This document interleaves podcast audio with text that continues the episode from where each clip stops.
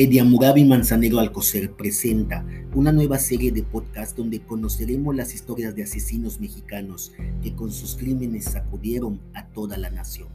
Diego Santoy Riverol, tercera parte.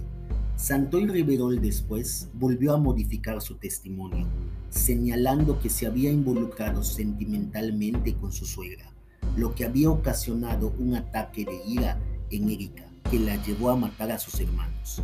El caso del llamado asesino de Cumbres fue tan mediático que se filmó una película llamada Cumbres del director mexicano Gabriel Nuncio. Diego Santoy se casó en prisión con una de las fundadoras de uno de sus grupos de admiradores. Por su parte, Erika contrajo nupcias y ahora vive en el estado de Guanajuato. Santoy Riverol recibió sentencia por los delitos de homicidio calificado, homicidio calificado en grado de tentativa, robo calificado y privación ilegal de la libertad en su carácter de secuestro.